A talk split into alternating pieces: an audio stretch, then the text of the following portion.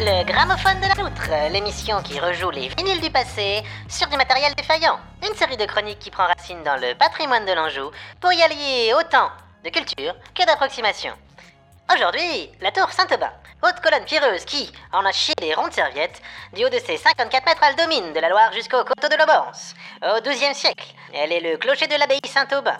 Comme le disent si bien les archives, elle n'était pas la tour ordinaire, mais celle de l'abbé qui possédait ses propres cloches, les cloches de la tour, pas celles de l'abbé. Au XVe siècle, le duc d'Anjou paye un veilleur pour guetter du haut de la tour, évitant ainsi probablement que celle-ci ne se fasse la malle surveiller ainsi jour et nuit.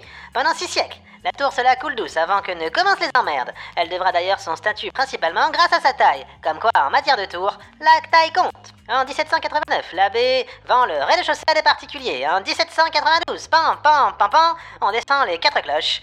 La chasse est ouverte. Le 3 décembre 1793, l'opticien Pedralio signale, lieu de la tour, l'arrivée des troupes vendéennes. Comme quoi, c'était là une bien mauvaise idée pour installer son magasin de lunettes, mais une bien bonne pour surveiller les alentours. En 1795, on installe un moulin à farine qui restera jusqu'en 1813. Comme aucun entretien n'est réalisé, la tour se dégrade et en 1811, une bonne partie de la toiture, désormais moins surveillée, se fait la malle avec le beffroi et son campanile. Un campanile qui partira s'installer plus tard à Beaucouzé. En 1822, la tour est vendue à un marchand plombier qui aura à charge de l'entretenir pendant 30 ans, et après cette période pourra la démolir à ses frais.